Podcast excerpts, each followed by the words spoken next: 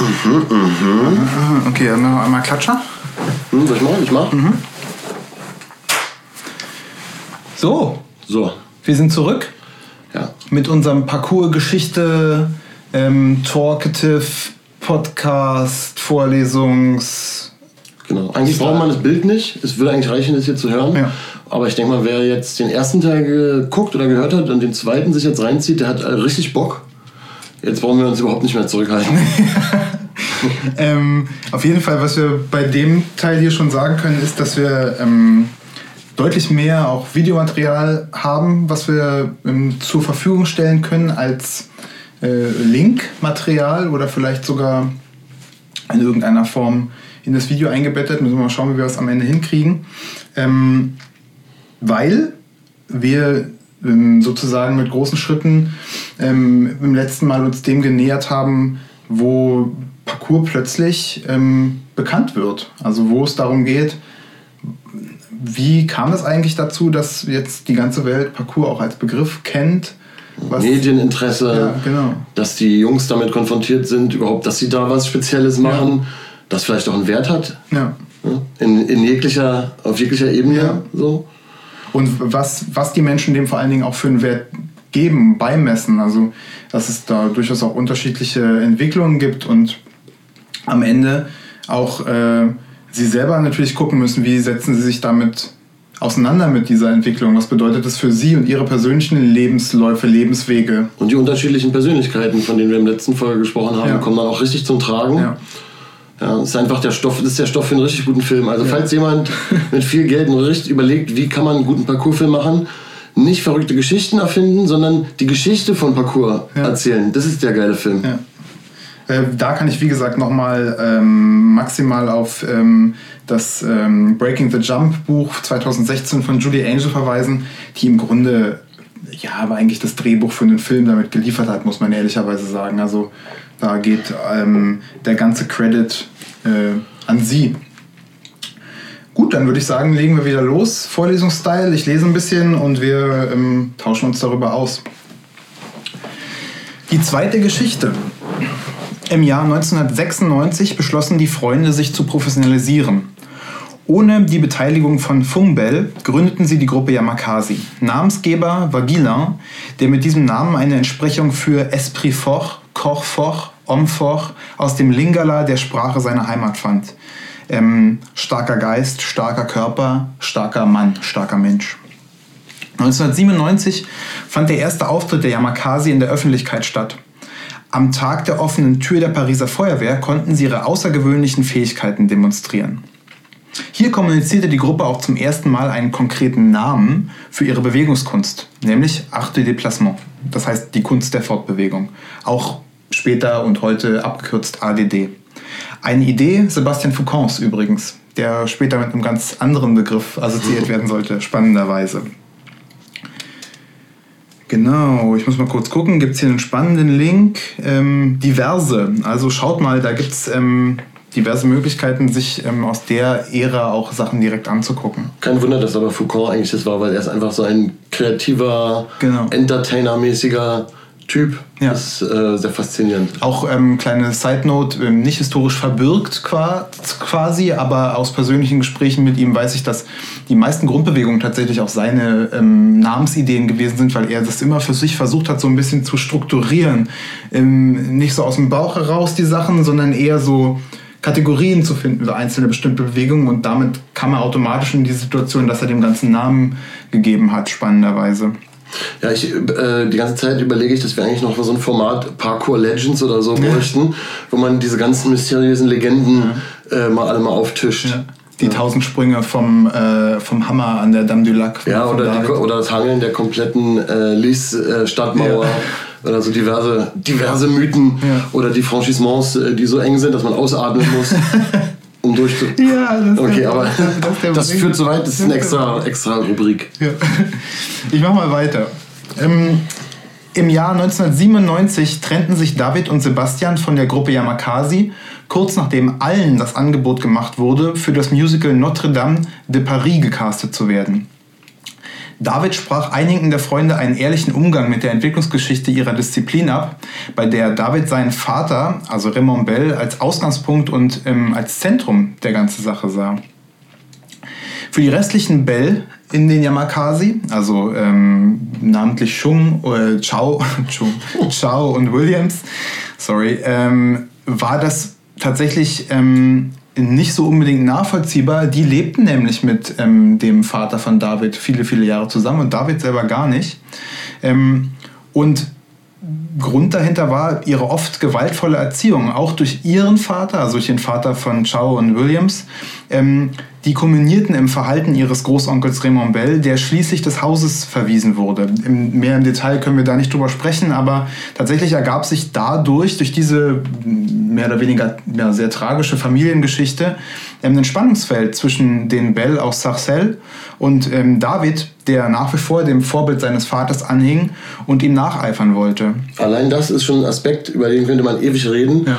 weil er durch die Distanz zu seinem Vater eben ein Ideal in sich gesehen hat ja. oder ein Ideal von seinem Vater hatte, dem er nachgeeifert ist, was es in Wirklichkeit so vielleicht gar nicht gab, weil die anderen eben viel näher an den Menschen dran waren und der total entzaubert war, weil er eben auch anscheinend auch nicht besonders sanftmütig war. Ja.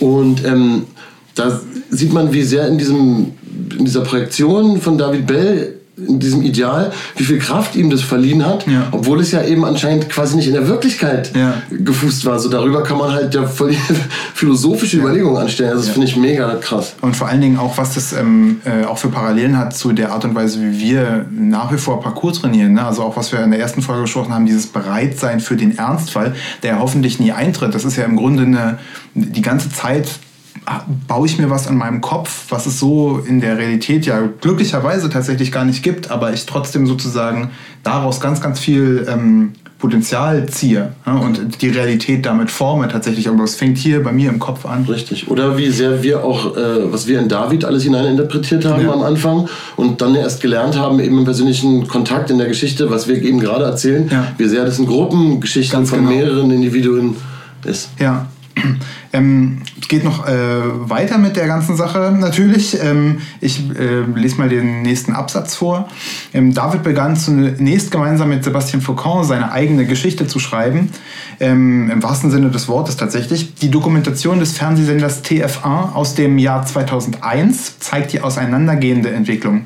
Auf der einen Seite David im Kreis seiner Schüler, der die Geschichten seines Vaters erzählt und auf der anderen Seite die übrig gebliebenen Simien Makasi als Talkshow-Gäste und Stars der Banlieue, die sie da äh, zumal dann schon waren, weil sie nämlich nach dem extrem erfolgreichen, ähm, ähm, nach der extrem erfolgreichen Musical-Show Notre Dame de Paris auch ihren ersten Film Yamakasi, Les Samurai de Temps Moderne veröffentlichten. Ähm, unter anderem äh, auch deswegen so erfolgreich, weil die Idee und das Drehbuch von Luc Besson, so quasi dem berühmtesten französischen Regisseur, den man so äh, landläufig kennt, ähm, gemacht wurde. Und sie wurden damit schlagartig in ganz Frankreich und eben auch darüber hinaus bekannt. Also ich weiß von Freunden, die diesen Film gesehen haben. Ähm, nachdem ich mit Parcours angefangen hatte, weit bevor ich Parcours gemacht hatte, kannten die diesen Film schon, ja Makasi, und ich hatte von dem noch nie was gehört. Ähm, wir haben auch hier spannende ähm, Links, die ihr ähm, euch angucken könnt ähm, wo ihr quasi direkt live dabei seid im Jahr 2001, wie die Situation damals eigentlich gewesen ist. Ja. Ähm, also diese Auseinanderentwicklung, die findet hier jetzt plötzlich auch medial statt. Und das ist ganz spannend. Also plötzlich gibt es eine Public Opinion über ähm, ja. die einen und über die anderen. Und das ist sowas, was sich ähm, eigentlich jetzt durchzieht und was wir versuchen wieder zusammenzubringen mit dieser Geschichte, auch die wir jetzt hier erzählen, auf Basis der Fakten, dass die eben zusammengehören und dass sie gar nicht auseinander zu verstehen sind. Äh, und damals, als man damals sich damit konfrontiert hat oder damit konfrontiert wurde, war das irgendwie wie zwei, zu dem Zeitpunkt noch zwei verschiedene Strömungen und dann wurden es ja sogar noch drei. Ich gebe mal an dich ab. Ja, voll gerne. Machen wir einfach mal die Geschichte die Geschichte weiter. Mhm. Die wunderschöne. Obwohl, jetzt ist es nicht so schön, ne? Nee. Ah. Wie immer in guten Geschichten gibt es auch die traurigen Kapitel. Ja. Zu diesem Zeitpunkt nannte David, begleitet von Sebastian, seine Bewegungskunst bereits Parcours. Ein Vorschlag Hubert Condés, eines befreundeten Schauspielers aus Ivry, der David erste Schauspielstunden gab.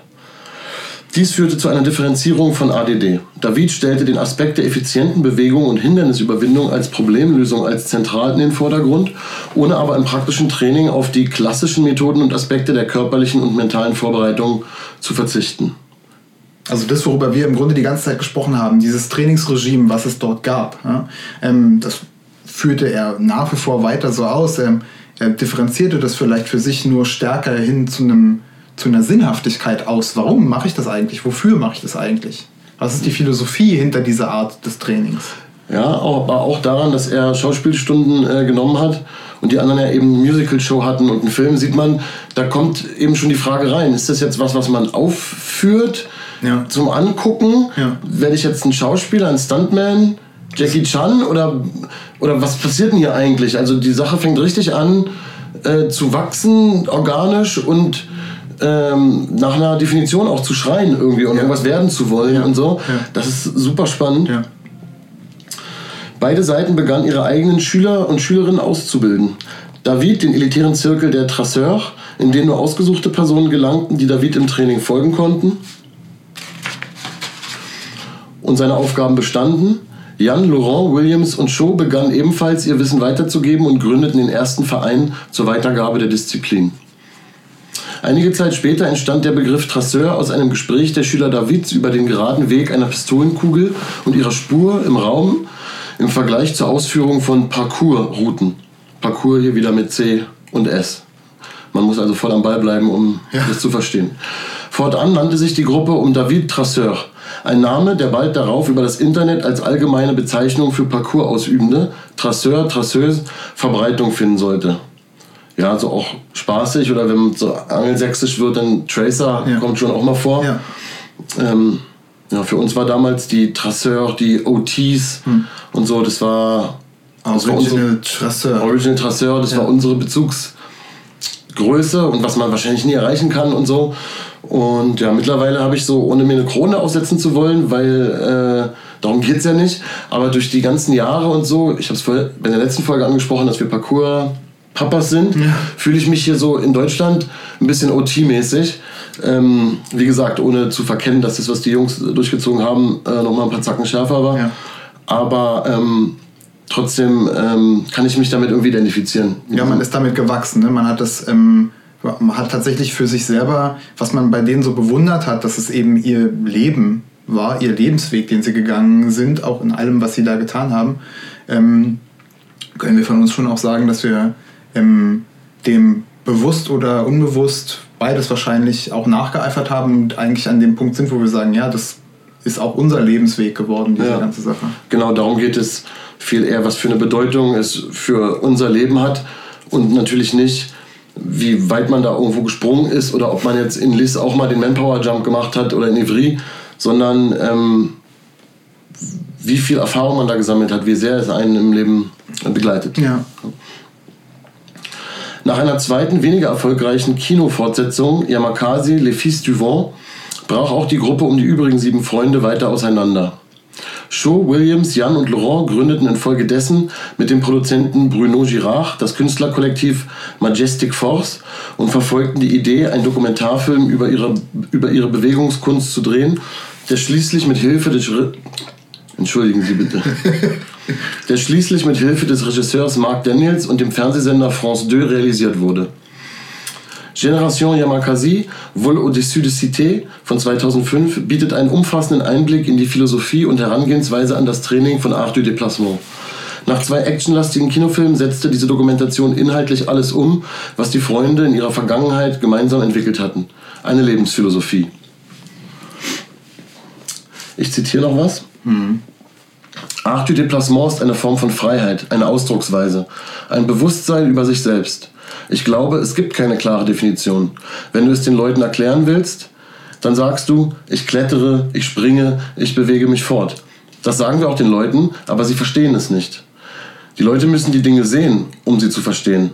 Aber es ist ein Geisteszustand. Es ist ein Selbst, es ist Selbstbewusstsein, ein Gewinn von Energie, seinen Körper kennen, sich fortbewegen können, Hindernisse überwinden, sei es materiell oder im Kopf, in den Dingen des Lebens. Also alles, was dich in deinem Kopf berührt, was dein Herz berührt oder was dich körperlich betrifft. Das ist es. macht mir genauso Gänsehaut wie das, äh, das äh, erste Zitat bei dir in, äh, in der ersten Folge. Richtig. Ähm, es, also ist ein Zitat von Chaubel, ne? Und ähm, kommt aus, dem, aus der Doku, aus ähm, der ähm, Generation Yamakasi. Und ähm, tatsächlich ist es was, also wenn mich jemand fragt, was muss ich gesehen haben, so um zu verstehen, was das ist, was ihr da macht oder was ich da mache, wenn man selber auch Parcours trainiert, ähm, oder wo, wo das herkommt, weil nicht zwangsläufig muss man ja so dieselben Perspektiven immer teilen. Das ist das Ding. So, und man kann aus meiner Sicht, ähm, und dazu kommen wir später auch noch heute, ähm, da ADD ganz konkret auch mit unserer Art und Weise Parcours zu verstehen und zu praktizieren austauschen. Und es ist, es ist eins zu eins die Essenz von dem, womit wir begonnen haben und was für uns irgendwie entscheidend gewesen ist, oder? Auf jeden Fall ist, die, ist der Spirit, der Esprit, so den er hier beschreibt, ist genau das, worum es uns auch geht. Auch wenn wir teilweise von den Bewegungen her einen anderen Zugang hatten. Also wir in Berlin, wir haben auf jeden Fall dieses effiziente, diesen Gedanken Effizienz als Parcours, als Vorbewegungskunst, als mhm. effiziente Vorbewegungskunst gesehen und sind da im Ideal der Bewegung David gefolgt. Aber unsere Trainingskultur und das, was wir auch wirklich erlebt haben, haben wir in einer anderen Folge beschrieben, im Training mit Yamakasi, mhm. ähm, das hat uns auf, auf der Ebene viel stärker bewegt, unabhängig davon jetzt eben, ob wir jetzt wir Saltos gemacht haben äh, oder irgendwelche Drehungen oder nicht. Mhm. Und das ist ja auch klar, wenn man sein Zitat sieht, darum geht es ja auch nicht. Es geht mhm. ja auch nicht jetzt, ob du eine Drehung machst oder nicht.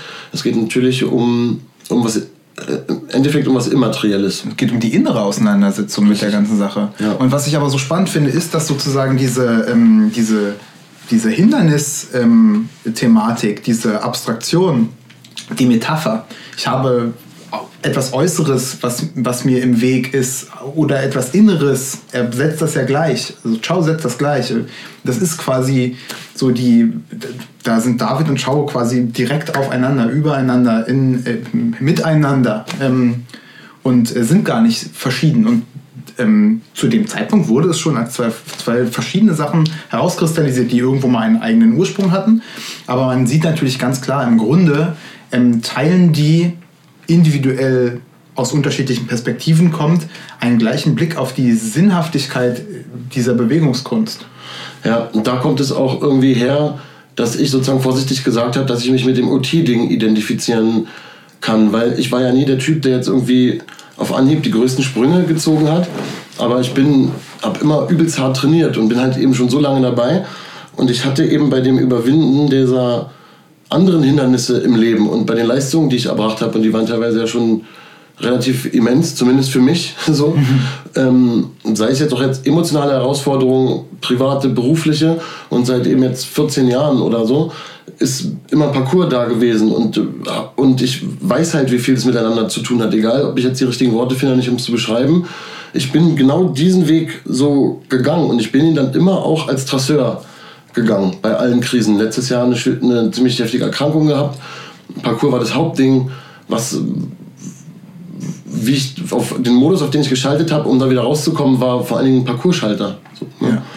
Also dann, insofern weiß ich schon äh, äh, sehr, wovon ich rede. Und ähm, darum geht es eigentlich. Und wenn jemand jetzt in seinen jungen Feuerjahren sehr talentiert ist und ganz tolle Sprünge macht und so, dann hat es auch seinen Wert und ist faszinierend.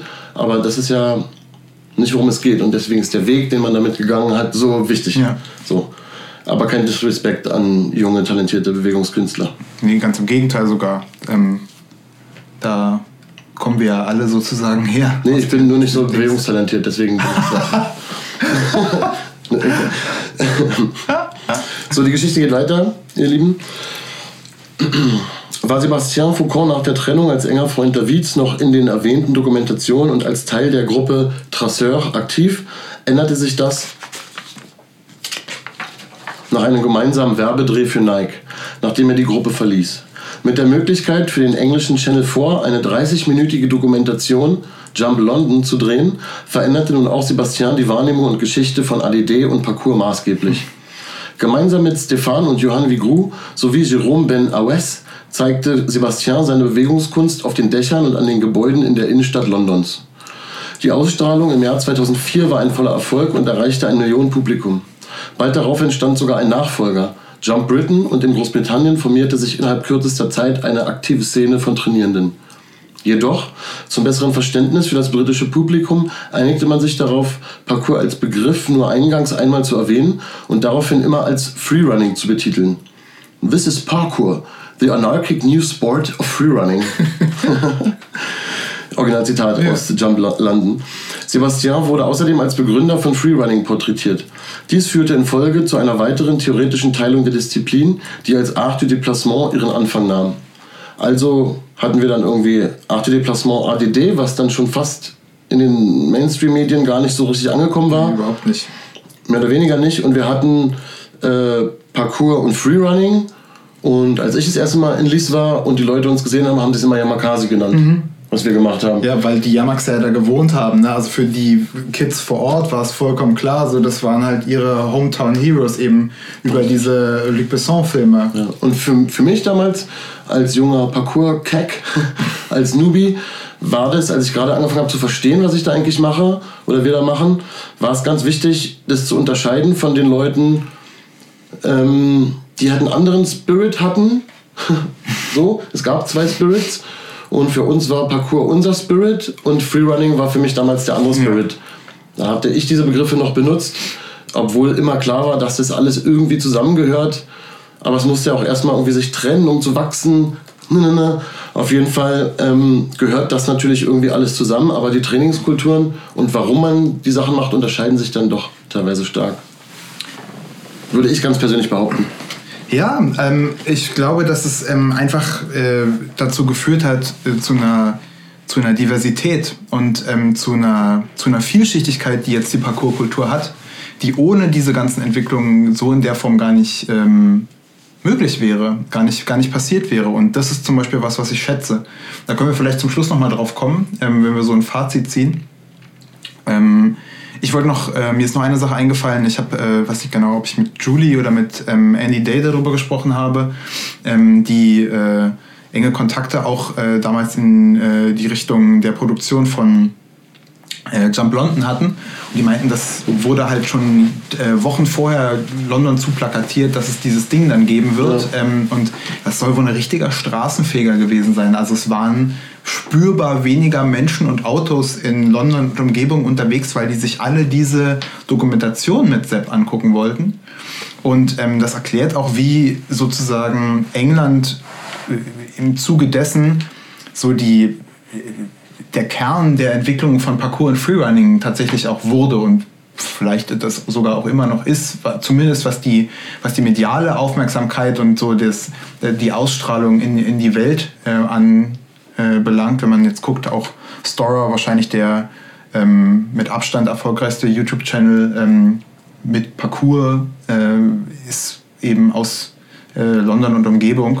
Klar, es kam ja dann auch ganz viel technische Innovation direkt aus Großbritannien, weil dann eben viele junge Talente äh, da. TCT, The Cambridge Tracers. Genau, ja. auch schöne Spots, ja.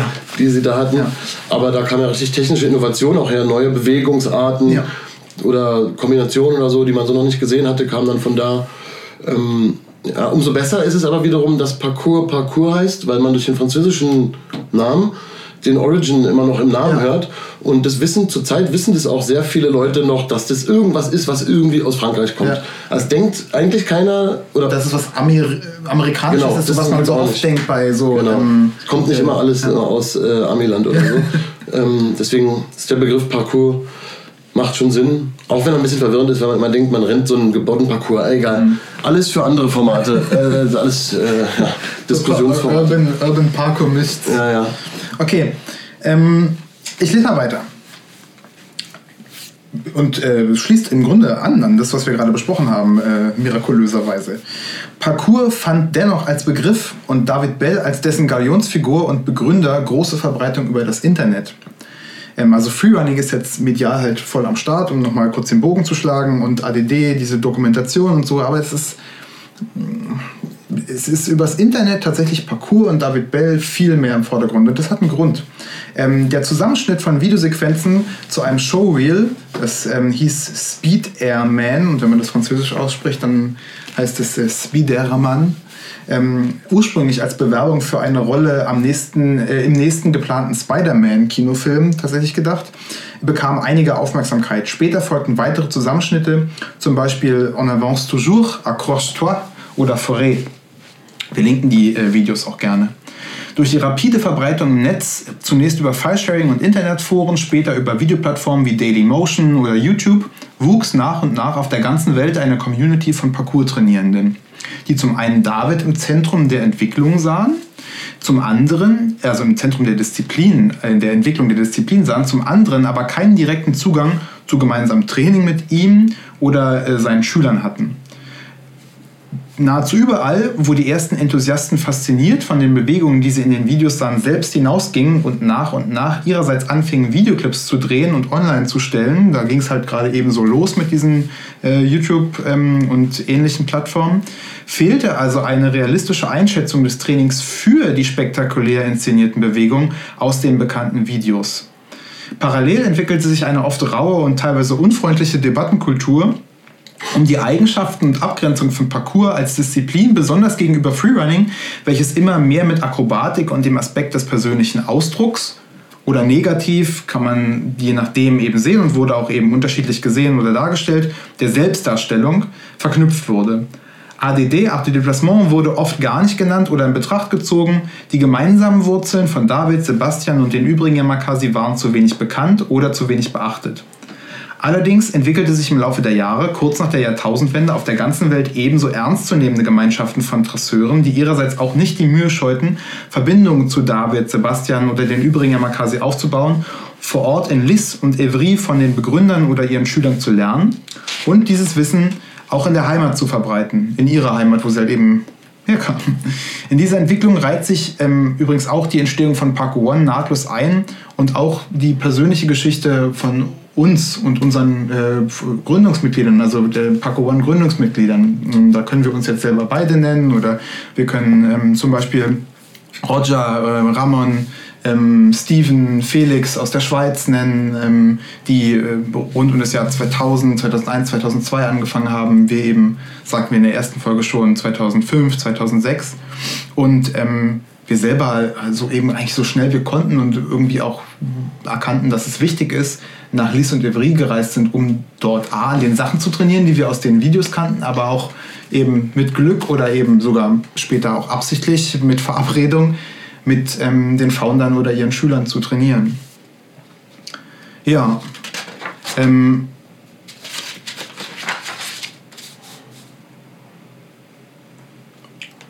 hier ist eigentlich so ein Schnitt jetzt, weil wir sind eigentlich an der Stelle angekommen, wo das Internet äh, den Takeover gemacht hat und sozusagen aus diesem Underground-Ding mehr und mehr was wird, was ähm, bei auch so ganz normalen, sage ich mal, Menschen, die nicht so verrückt waren und sich dann so reingegraben haben in die Sache wie wir, so langsam ankamen. Und ähm, äh, das ist das, was du auch in der ersten Folge schon gesagt hast, dass ähm, diese Art Bewegung zu sehen und zu verstehen immer, immer mehr ähm, auch durch Parcours und die die, die mediale Aufmerksamkeit, die eben der Bewegungsform geschenkt worden ist, ähm, bei allen anderen Menschen ankam. Da ist dann jetzt auch zum Beispiel ähm, der James Bond-Film Casino Royale mit ähm, Sebastian Foucault zu nennen, wo das halt eine riesengroße breite Öffentlichkeit bekam.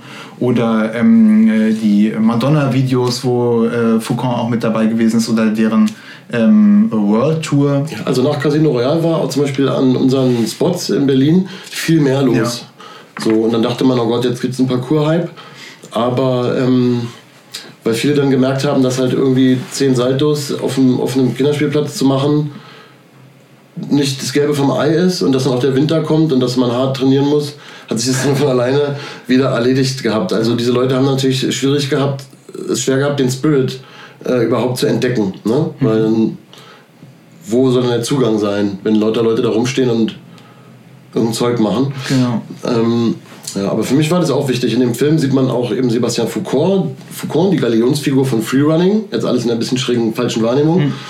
Äh, er astrein sozusagen Parcours machen, unser Verständnis. Ne? Also es ist eine Verfolgungsjagd, der macht da keine Saltos und Pirouetten und äh, Flickflack, sondern er macht richtig effiziente Zack-Zack-Bewegung. Für mich damals mal ein ganz großer Beweis, der weiß ganz genau, wo der Unterschied ähm, liegt. Und ja. das weiß er ja auch. Ja.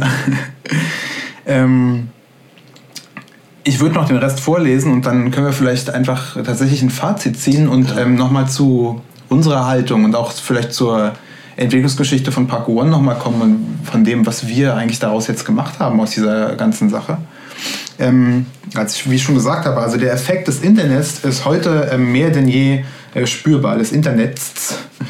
ähm, für die Bewegungskunst, die ihren Anfang Ende der 80er Jahre in Lys Evry und Sarcelles nahm, ist Parcours der bei weitem geläufigste Begriff und wird mittlerweile als Oberbegriff einfach verwendet und ähm, ja, das äh, ist auch, wenn du Google Search machst oder sowas, ist das definitiv der Fall. Dennoch gibt es immer noch Abgrenzungstendenzen zwischen den Teildisziplinen. Ähm, und ich kann gar nicht mehr so genau sagen, also das ist längst nicht mehr so präsent wie in den ersten fünf Jahren, als wir angefangen haben. Es ist viel verwaschener und ähm, tatsächlich ist bei den meisten Leuten, wo wir früher gesagt hätten, naja, das sind so Freerunner, die machen halt jetzt Parcours und das ist eben Teil der, sich der Parcourskultur, die sich entwickelt hat. Ähm, ja, äh, hier ist ein Zitat von David, ähm, was ich gerne vorlesen würde. Und ähm, dann können wir vielleicht auch noch mal kurz darauf zu sprechen kommen, was David Bell als so Parcours-Galionsfigur vielleicht auch tatsächlich gemacht hat, ähm, was uns geholfen hat, Parcours nochmal irgendwie auf eine andere Art und Weise wahrzunehmen, weil er eben so ein Sprachrohr war. David sagt, egal wo wir uns befinden, egal in welcher Umgebung, Parcours heißt dorthin gehen wo es uns unser Körper erlaubt, dorthin, wo unsere Willenskraft uns führt. Darüber hinaus ist Parcours eine physische Trainingsmethode, eine Disziplin bestehend aus Bewegungen und dem Überwinden von Hindernissen. Parcours eröffnet eine andere Welt, ist ein Mittel, um sich besser kennenzulernen und eine neue Herangehensweise an das Leben. Die vielfach von David Bell verwendete Metapher, dass die Überwindung von physischen Hindernissen ebenso als Training für die Überwindung von geistigen Hindernissen genutzt werden kann, und dass das Training einen utilitaristischen oder gemeinnützigen anderen äh, zu Diensten sein ähm, Hintergrund hat, um anderen oder sich selbst in Notsituationen helfen zu können, fand weite Verbreitung und Adaption in Trainingsgemeinschaften auf der ganzen Welt. Mit den so verbreiteten Leitsprüchen Être fort pour être utile das heißt stark sein und nützlich zu sein. Das war ursprünglich der Leitspruch Georges Hebers und seiner Methode naturelle, ähm, einer einflussreichen ähm, äh, physischen und auch mentalen Trainingsmethode des französischen Militärs, die viel Einfluss hatte auch auf die Entwicklung von Parcours über Raymond Bell ähm, und aber auch über David, der das bei der äh, Feuerwehr in Paris ähm, mitbekam. Ähm, und Etre et duré, auch so ein Militärspruch tatsächlich, das heißt sein und fortbestehen schwang also immer eine philosophische und sinngebende Komponente mit, die half, die spektakulären Bewegungen nicht als waghalsige Stunts misszuverstehen, sondern tiefe Beweggründe damit zu verbinden. Und das ist was, was man David wirklich auch zugutehalten muss. Also von Beginn an, wenn der Interviews gab, auch die im Netz verfügbar waren, man, man musste nur hinhören. Man hörte, das ist eben nicht einfach nur so cool Rumgehüpfe, sondern da steckt was ganz Tiefgehendes und äh, Substanzielles dahinter. Und es geht darum, sich als Mensch zu entwickeln und irgendeinem Ziel äh, Genüge zu tun. Im besten Falle einem, was Menschen weiterbringt, was anderen Menschen hilft. Und ähm, das ist diese Tiefe von Parcours oder von der Parcourskultur, die uns auch von Anfang an aus meiner Sicht so gecatcht hat und die ganz definitiv für ähm, äh, den, die, die Entwicklung von Parcours bei Parcours One auch ähm, maßgeblich war. Also die Tatsache, dass wir jetzt mit Bildungszielen arbeiten, dass wir von einer ganz konkreten Werthaltung sprechen, dass wir Gesundheitsförderung ins Zentrum stellen, dass wir ähm, die allgemeine menschliche Potenzialentfaltung als Ziel haben von ähm, unsere Art Parcours zu unterrichten. Also dass es uns nicht nur darum geht, dass Schüler zu uns kommen und dann sich danach besser bewegen können als vorher, sondern dass es auch darum geht, dass die was für sich und für ihre persönliche Entwicklung, für ihr Leben mitnehmen, mental, geistig, dass sie als Menschen wachsen, dass sie erkennen, wo liegen ihre Stärken und Schwächen, wer wollen sie sein, wer möchten sie sein, wie entwickelt man Strategien, was du auch in der ersten Folge meinst, um sein persönliches Ziel zu erreichen. Ja, und das ist super interessant, weil es nur eine Mindset-Frage ist. Ja. Weil Parcours ist ja eben aus nichts etwas machen. Ja. Und wenn du an diese ganzen Hindernisse mit dem, mit dem Mindset rangehst, wie Jackass, ja. so, äh, wir, wir, wir honken uns jetzt alle darüber, ja. äh, filmen das und wenn dabei eine krasse Verletzung passiert, dann haben wir ein geiles Video. Ja. dann ist das die Kultur. Ja. Das sind die gleichen Hindernisse und es sind auch die gleichen menschlichen Körper. Der Unterschied ist das Mindset, ja. mit dem du da rangehst. Und was für ein Mindset du hast, hat ganz viel damit zu tun, ob du ein Ziel hast und welches. Mhm, genau. Natürlich. Ja. ja und, ähm, Was du für Vorbilder hast. Also ja. die, die ähm, Jungs ähm, und speziell dann eben auch David in der Art und Weise, wie er diese ähm, Metapher des physischen und des geistigen Hindernisses immer wieder in den Vordergrund gestellt hat. Ähm, das hat dazu geführt, dass wir selber auch darüber nachgedacht haben, hm, was steckt denn da, was kann denn dahinter stecken und letztendlich auch unsere eigenen Werte da rein interpretiert haben. Also ähm, so die äh, klassischen Parkour-Werte an den fünf Fingern der Hand. Ähm, das ist ja nichts, was David vor sich hergetragen hat oder so konkret formuliert hat. Das war, was wir daraus dann konkret gemacht haben am Ende des Tages, wo wir gesagt haben, ah, das steckt da drin, ah, das steckt da drin. Okay, wir geben dem Ganzen mal ähm, ein konkretes Bild an den fünf Fingern der Hand. Ja, aber für mich steckt das aber wirklich überall drin. Also ob jetzt über Kampfkunst ja. gesprochen wird oder wenn du es jetzt wirklich ein bisschen abgehobener, philosophischer siehst, auch wenn man über Literatur spricht oder mhm. warum man als Mensch überhaupt, überhaupt irgendwas macht. Ja. Also wirklich im ganz äh, grundsätzlichen Sinne, da, da, das steckt für mich dann da äh, immer drin und so offensichtlich war das dann für mich auch so, dass es um Parcours, dass bei Parcours darum geht. Ja. Deswegen mache ich ja bis heute auch keinen Sport. habe ich auch nie gemacht. Bevor ich mit Parcours angefangen habe, war ich ja ein sich nicht bewegender, mhm. 20 Kilo als jetzt leichter, dünner Spargelteilzahn, der Bock auf gar nichts da so richtig hatte dann. Und Parcours ist, ist, was anderes für mich gewesen. Und wir könnten noch über jeden einzelnen Aspekt, den wir jetzt am Ende nochmal genannt haben, aus persönlicher Erfahrung und anekdotisch und überhaupt auch nochmal stundenlang reden. So, ähm, das ist jetzt ja nicht das Thema des Videos und auch nicht der Sinn. Ja. Aber interessant wäre es irgendwie, irgendwie trotzdem, weil ich jetzt halt gemerkt habe, Alter, wie ultra viel mir äh, so zu allem einfällt. Ja, das ist das ist, weil, das, weil wir das sind, ne? Mhm. weil das so viel von uns ähm, geprägt hat. Ähm, äh, ich schlage nochmal die Brücke zu äh, Parko One und ähm, unseren Bildungszielen. Die kommen ja nicht von irgendwo her, sondern eben aus der ganzen Sache raus. Die Tatsache, dass sich bei uns so viele Leute damit auseinandergesetzt haben, wie kann ich das denn vermitteln? Also am Anfang war ja auch Parcours so, ja, das kann man niemandem beibringen. Ne? So, es war, das muss man draußen halt selber machen und dann kommt man, das ist ja auch totaler Quatsch, weil wir ja schon gehört haben auch, dass ähm, sogar die äh, Yamax ganz am Anfang schon, bevor das irgendeiner kannte, schon Schüler hatten und einen Verein gegründet haben, um das weiterzugeben, also um das zu unterrichten. Das wussten wir damals ja gar nicht.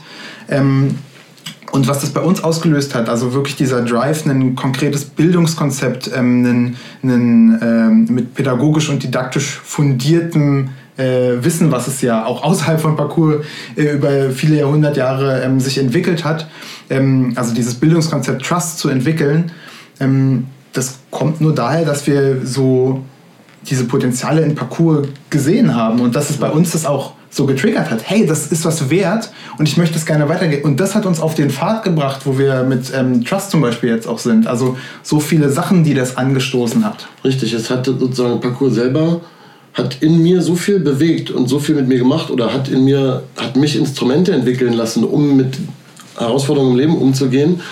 Und das Trust-Konzept wiederum hat mir dann Instrumente an die Hand gegeben, um das, was ich da innerlich mir gebastelt hatte, weiterzugeben an andere. Mhm. Und weil ich halt, wie eben schon erwähnt, auch Sportunterricht immer gehasst habe. Die meisten, heutzutage ist alles ein bisschen noch moderner und es gibt viel coolere Ansätze. Es hat sich ja alles ja ein bisschen geändert in den letzten zehn Jahren. Aber weil ich das halt immer gehasst habe, der, der Wettkampfcharakter, dieser ganze Scheiß halt einfach.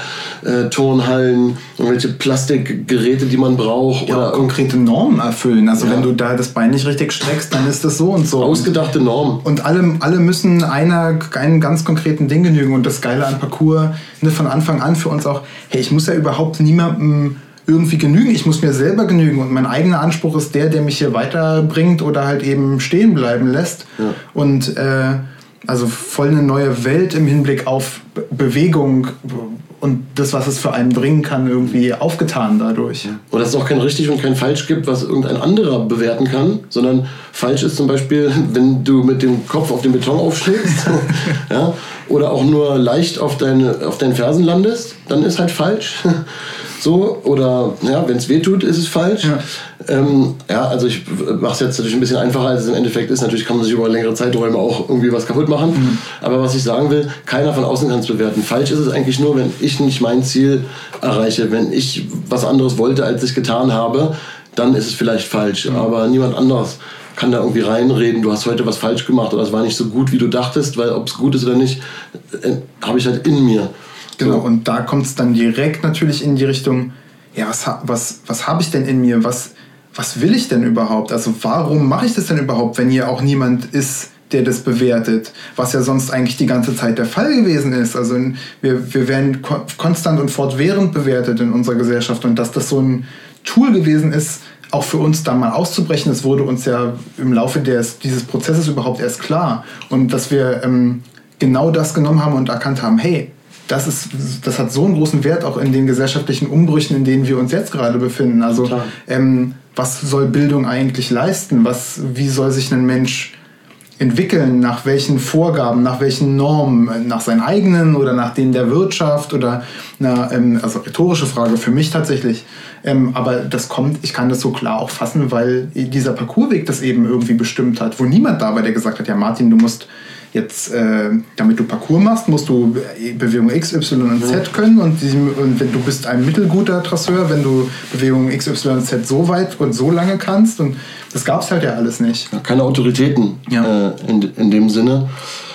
Und aus dem Aspekt heraus, den du beschrieben hast, ist es irgendwie auch wichtig für mich eben kein Selbstdarstellungskunst daraus zu machen und sich eben nicht dann nur nach außen doch zu richten, nämlich an die anderen Mittrainierenden oder an Passanten am Spot, die einem irgendwie ein Feedback darüber geben. Denn es ist ja nicht verboten, irgendwo aufzutreten und sich eine coole Bewegung auszudenken. Aber mit dem Mindset, wovon wir sprechen, ist es sehr schwer, dieses Mindset zu bewahren und gleichzeitig sich nach außen zu richten, aufzutreten und ähm, auf die Selbstdarstellung zu achten und es gleichzeitig irgendwie nur für sich zu tun. Das ist, ist ganz lustig, dass du das auch so sagst, weil du von uns beiden ja ganz klar derjenige bist, der mit ähm, der, der, also einen ganz großen Teil seines Lebens natürlich mit dieser Selbstdarstellung ja. und diesem Außen nach außen gehen äh, verbringst und für dich, also ist es für mich auch total klar, warum das so ein so ein starker so, so starker Kontrast bei dir auch ist, warum du das auch so klar nach außen ähm, bringst hier in der Form, finde ich, ähm, find ich super spannend.